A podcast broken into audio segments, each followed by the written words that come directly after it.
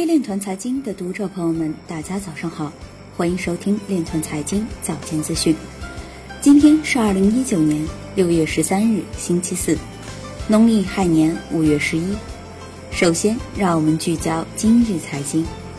越南政府要求各部门、行业和地方做好虚拟资产、虚拟货币等管理工作。美国前参议员加入天主教加密货币项目董事会。人民网投资平台公司获准更名，公司致力于积极整合区块链等领域的内外部资源。全国首个区块链电子票据平台在浙江省上线。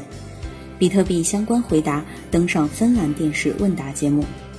中国人民银行清算总中心招聘区块链等领域研究人才。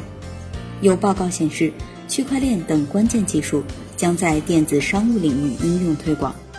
环球杂志表示，暴涨暴跌将始终相伴比特币。江卓尔表示，闪电网络根本无法解决主链拥堵问题。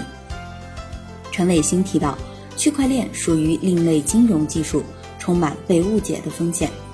今日财经就到这里，下面我们来聊一聊关于区块链的那些事儿。据经济观察网报道，近日，中信集团原监事长朱小黄在二零一九。中国金融创新论坛上表示，过去的几年，金融科技市场投融资规模呈井喷式增长。随着开放式银行业的兴起、监管清晰度的提高，以及人工智能和区块链技术的成熟，二零一九年将成为金融科技的又一个大年。金融科技的本质是科技运用，这意味着金融的科技运用需要回归常识，而金融创新不是科技创新。